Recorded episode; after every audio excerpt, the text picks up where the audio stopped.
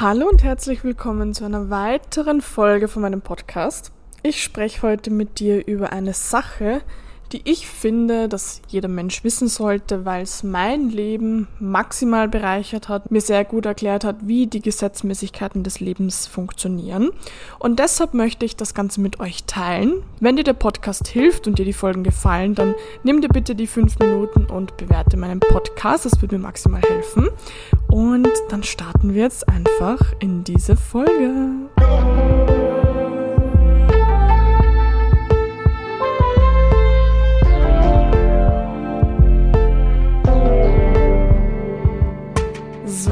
Was möchte ich denn jetzt teilen mit euch? Ich möchte die Astrologie wieder ins Boot holen.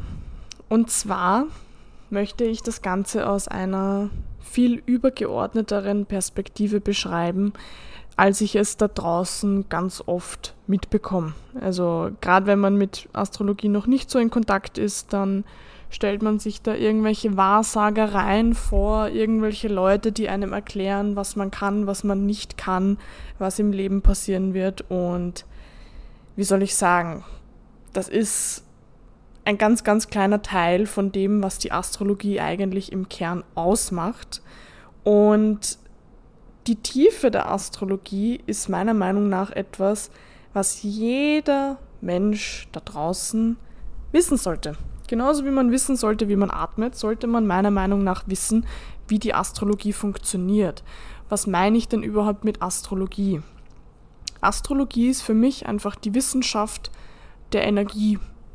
Und wie jeder Mensch sicher schon einmal ähm, mit solchen Zitaten in Kontakt gekommen ist, wie alles ist Energie, ähm, das, was du bist, sendest du aus, das bekommst du wieder, also auch Gesetz der Resonanz, da baut ja ganz vieles unbewusst einfach auf einer gewissen Energetik auf. Und generell auch, wenn man in die verschiedenen Wissenschaften reingeht, dann wird dort auch gezeigt, dass alles, was lebendig ist, eine gewisse Energieform hat. Und diese Energieform kann man messen und diese Messungen kann man gewissen, ich sage mal, Kategorien zuordnen, die die Energie dann wieder verständlicher machen. Das bedeutet, die Astrologie findet einfach nur Begriffe für die Energien, die auf unserem Planeten herrschen oder in unserem Sonnensystem oder wie weit du auch immer gehen möchtest. Also auch für die Leute, die. Ich hatte letztens wieder ein Gespräch, oh mein Gott, das fand ich so lustig.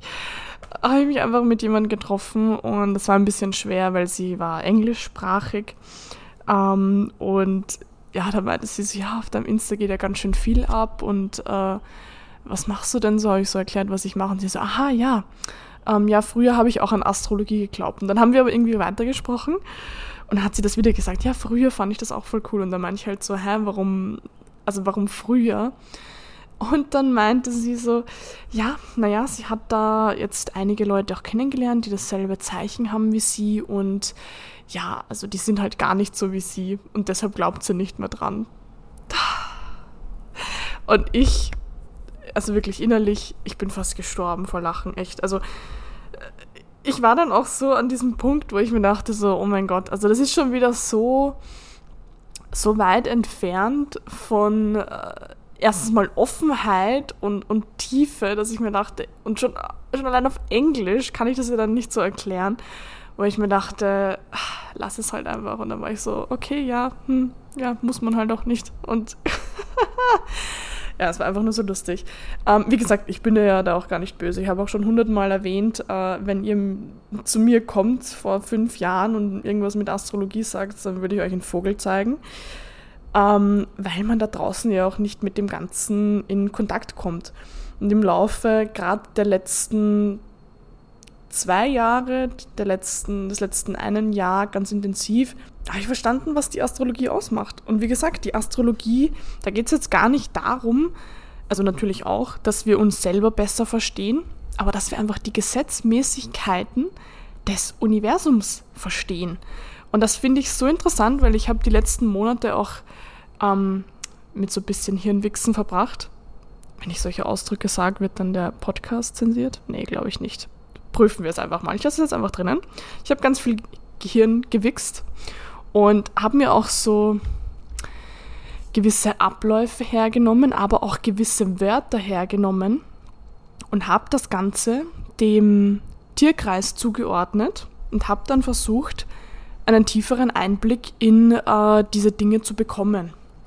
Was ich damit jetzt meine. Ähm, nehmen wir einen Ablauf her. Sagen wir mal, wir wollen Freunde kennenlernen. Wenn wir Freunde kennenlernen wollen, dann müssen wir einmal uns bewegen durch Raum und Zeit. das klingt so bescheuert. Ähm, aber wir müssen mal außer Haus gehen. Was ist das?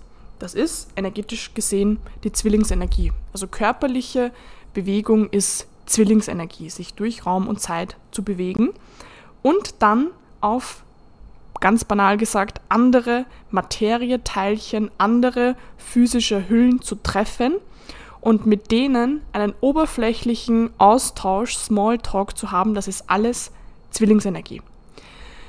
Wenn wir mit diesen Menschen jetzt länger interagieren, dann treffen sich nicht nur unsere, soll ich sagen, mentalen Ebenen, sondern irgendwann auch unsere seelischen Ebenen.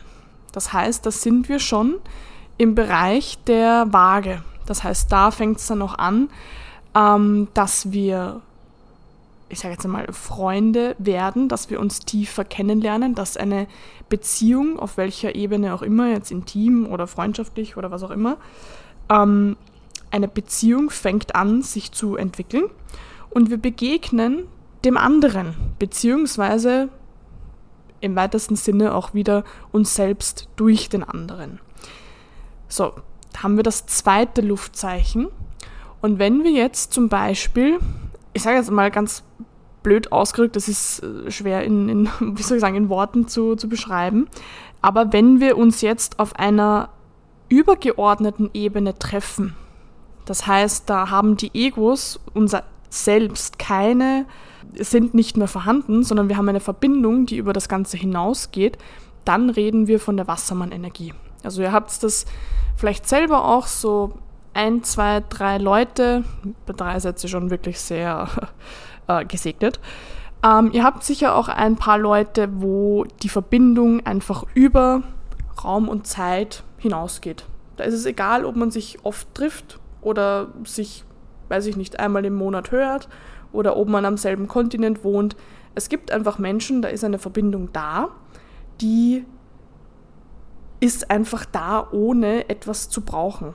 Die braucht keine Energie, die braucht keine Bestätigung, die braucht auch kein, äh, da ist keine Abhängigkeit, also da gibt es auch kein, oh, wenn du aber mit dem bist, dann bin ich böse, sondern eine Verbindung, die über das Ganze hinausgeht. Deshalb ist ja auch Wassermann im äh, spirituellen übermenschlichen Quadranten, da reden wir dann von wahrer Brüderlichkeit, einer wirklich tiefen Verbindung. Und da sind wir bei der Wassermann-Energie. Das bedeutet, wenn wir die drei Luftelemente hernehmen, das Luft steht ja generell für den Austausch, für das Netzwerken, für Kommunikation, für Begegnung, aber eben auch für Freundschaften, dann beschreiben die drei Luftzeichen den Ablauf einer Freundschaft genauso kann man zum Beispiel ähm, die Leute, mit denen wir in Kontakt sind, kann man ähm, wieder zuordnen. Das heißt zum Beispiel Geschwister ähm, oder auch Nachbarn gehören zu den Zwillingen bzw. zum dritten Haus. Dann unsere Partner, Freunde, diese Ebene gehört zur Waage, zum siebten Haus. Und dann gibt es aber auch die Wassermann-Energie, beziehungsweise das elfte Haus, und das ist dann unsere Generation, unsere Gesellschaft. Also auch da kann man wieder Zuordnungen treffen. Und dann habe ich zum Beispiel mal den Ablauf des Kinderbekommens analysiert. Und da sind wir ja eigentlich beim äh, Wasserelement, weil Wasser ist das Element des Lebens. Und wenn wir uns da jetzt wieder die Energien anschauen, dann haben wir zum Beispiel die Krebsenergie.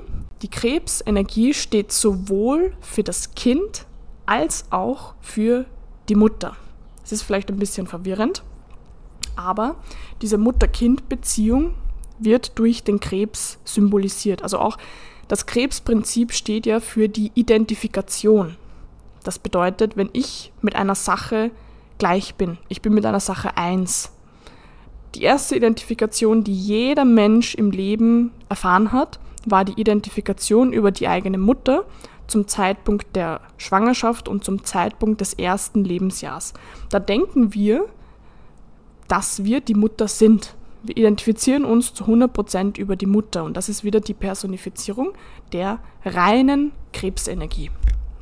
So, Krebsenergie steht auch für Gefühle. Das heißt, auch wenn wir jetzt die Eltern hernehmen, ich meine, muss auch nicht immer sein, aber es ist ganz oft so, dass da eine gefühlsmäßige Verbindung zwischen Mama und Papa da sein muss. Es müssen Gefühle da sein, sowohl zwischen Mama und Papa als auch zwischen Mutter und Kind. Welche Gefühle auch immer. Gefühle sind auf jeden Fall zu 100% im Spiel. Jeder, der schon mal ein Kind bekommen hat, ich meine, da gehöre ich noch nicht dazu, wird zu 100% sagen, dass dieser Ablauf ein sehr emotionaler Ablauf ist. Ob der jetzt freudvoll oder, weiß ich nicht, erschreckend ist, ähm, das ist jedem selbst überlassen, aber es ist auf jeden Fall ein sehr emotionaler Prozess. So, da haben wir die Krebsenergie. Das nächste Wasserzeichen haben wir den Skorpion. Der Skorpion steht einerseits natürlich für die Geschlechtsteile, das heißt Mann und Frau, steht auch für den Geschlechtsakt aber im weitesten Sinne steht die Skorpion-Energie auch für Verheimlichen. Und das ist ganz lustig, weil äh, gerade wenn, wenn eine Frau schwanger ist, dann findet der gerade der erste Teil der Schwangerschaft ist ja oft verborgen. Am Anfang ihr selbst verborgen und dann verbergen wir diese Dinge vor anderen oder fangen vielleicht an zu lügen, ähm, nicht ganz ehrlich zu sein und da haben wir wieder die Skorpion-Energie mit drinnen. Noch dazu ist es so, dass dieser, ja, der sexuelle Akt auch meistens im Dunkeln, im stillen Kämmerlein stattfindet und nicht gerade in der Öffentlichkeit. das heißt, da haben wir wieder die Skorpion-Energie dabei. Jetzt kommt die Fische-Energie dazu. Und die Fische-Energie ist wieder, wie bei jedem spirituellen, ähm, jedem Zeichen im vierten Quadranten eher schwer zu ähm, beschreiben, aber die Fische-Energie steht für Illusion und für Verborgenes. Also auch wenn zum Beispiel eine Frau schwanger ist, dann natürlich sieht jeder aber einen gewissen Zeitpunkt, dass diese Frau schwanger ist, aber man sieht dieses Kind primär nicht. Man weiß nur, dass sie ein Kind in sich hat, aber es ist, äh, man sieht das Kind nicht. Es ist versteckt. Es ist in der Frau versteckt. Und auch generell die Fische und die Skorpionenergie zeigen ja auch immer einen, eine Veränderung, einen Wandel. Und das beschreiben ja auch ganz viele Frauen, dass äh, eine Schwangerschaft und eine Geburt, das ist enorm wachstumsfördernd. Also das ist ja wie so ein Sterbeprozess für die Frauen, die dann auch viel mehr zu ihrer eigenen Weiblichkeit, da sind wir wieder bei der Krebsenergie, finden. Das heißt, da könnte man jetzt, glaube ich, auch noch mal viel tiefer hineingehen, aber ich möchte das Ganze auch nur anreißen. Und deshalb werde ich auch noch mal ganz kurz über die Erdelemente sprechen, weil da ist es genauso, dass wir zum Beispiel ähm, die Stierenergie haben, die Stierenergie steht für das, was wir äh, irgendwo auch mitbekommen haben. Gerade das zweite Haus, was wieder zum Stier gehört, ist ja so das, was wir, wenn man daran glaubt, aus dem Vorleben mitbringt. So, das heißt, das sind unsere Fähigkeiten. Dann haben wir die Jungfrauenenergie. Die Jungfrau steht für Arbeit, Disziplin und Routinen. Das heißt, wir haben unsere Fähigkeiten, wir arbeiten, wir bringen die zum Ausdruck, wir werden besser und dadurch kommen wir, Steinbock, unserer Berufung, unserem Potenzial, das, was uns ausmacht, immer näher. Also wie gesagt, man kann wirklich jeden Ablauf, jedes Wort auch hernehmen und das astrologisch zerlegen. Ich habe das auch zum Beispiel letztens, also letztens vor zwei Monaten, bin ich einfach beim Vapiano gesessen und dann ist mir einfach so in den Kopf gekommen, Liebe. Und dann dachte ich mir, okay, Liebe ist ja, wird ja der Waage zugeordnet. Aber dann dachte ich mir, hm, irgendwie, also Mitgefühl ist ja wieder Krebs. Also warum ist Liebe, warum gehört Liebe zur Waage und nicht zum Krebs? Und dann fand ich es auch interessant, weil alles, was 90 Grad zueinander steht, egal ob es jetzt, jetzt ist ein Planet zu einem anderen Planeten oder generell die Zeichen zueinander, da haben wir ja immer einen Spannungsaspekt. Das heißt, all, jedes Zeichen, was 90 Grad zu einem anderen Zeichen steht, hat damit eine Spannung und schließt somit dieses Zeichen aus. Das heißt, wenn du A hast, kann nicht B sein und umgekehrt genauso. Das heißt, wenn du Waage hast, kannst du nicht Krebs sein. Was bedeutet das jetzt? Weil die ja 90 Grad zueinander stehen. Das bedeutet, Liebe muss einem der zwei komplett zuordnenbar sein. Es kann nicht sowohl als auch sein. Das funktioniert nicht. Und dann bin ich dem Ganzen wieder auf die Schliche gegangen. Dachte mir so, okay, was ist Liebe überhaupt? Liebe ist ja die Einheit. Die Einheit mit anderen, die Einheit mit mir selbst. Krebs ist die Identifikation, wie ich es vorher ja schon gesagt habe. Das bedeutet, ich mache mich halb und mache eine andere Sache zu meiner Hälfte. So, es ist nicht so, dass ich ganz bin und fühle mich deshalb mit allen anderen verbunden, wie es zum Beispiel bei der Wagenenergie wäre, sondern ich bin halb und ich mache das, das andere, egal ob es jetzt ist ein Mensch oder, weiß ich nicht, mein Status, mein, mein Geld, mein, weiß ich nicht, mein Auto, mache ich zur anderen Hälfte und ab dem Moment ist die Abhängigkeit geboren. Ab dem Moment kann ich gar nicht in der Liebe sein. Also wenn ich von einem Menschen abhängig bin, egal ob emotional oder finanziell oder was auch immer, dann kann ich nicht lieben.